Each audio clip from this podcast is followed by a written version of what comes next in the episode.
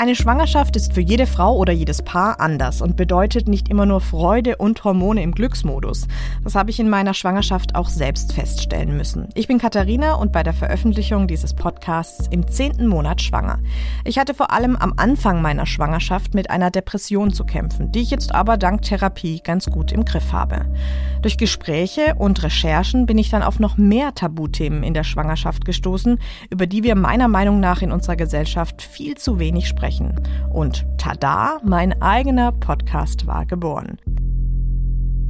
Mir war ganz schnell klar, dass Hannah nicht gelebt hat. Nenn's Muttergefühl.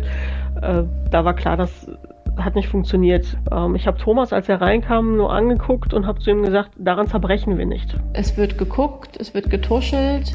An manchen Tagen habe ich die Kraft, Gespräche einzugehen, vielleicht auch rechtfertigen und Diskussionen einzugehen. An anderen Tagen habe ich einfach die Ressourcen nicht und schalte meinen Kopf ab. Das ist ein großes Tabuthema in unserer Gesellschaft, ne? dass eine Mutter auch mal sagt, ja, ich bin jetzt nicht einfach nur glücklich. Wir haben einen Kaiserschnitttermin eingeplant zum frühestmöglichen Zeitpunkt. Und hinterher werden dann C-Section-Narben gelasert oder über die plastische Chirurgie entfernt. Es projiziert natürlich ein Bild nach außen, dass du drei Wochen nach der Geburt mit Sixpack am Strand liegen kannst. Ich habe immer gesagt, der Kinderwunsch bestimmt nicht meinen Alltag, aber das bleibt gar nicht aus, wenn du so ein Programm hast.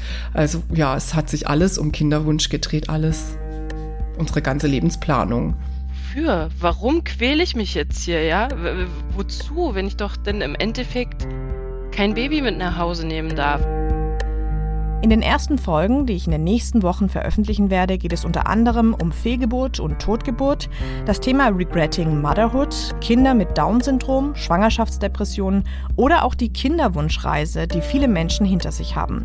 In meinem Podcast schaue ich aber auch auf die Erwartungshaltungen von anderen, die viel Druck auf Schwangere oder Eltern ausüben können.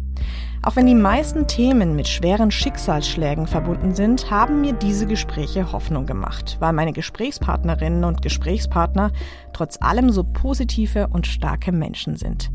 Hört gerne mal rein und ich freue mich über euer Feedback, eure Likes und Abos. Muttergefühle. Der Talk über Tabus in der Schwangerschaft.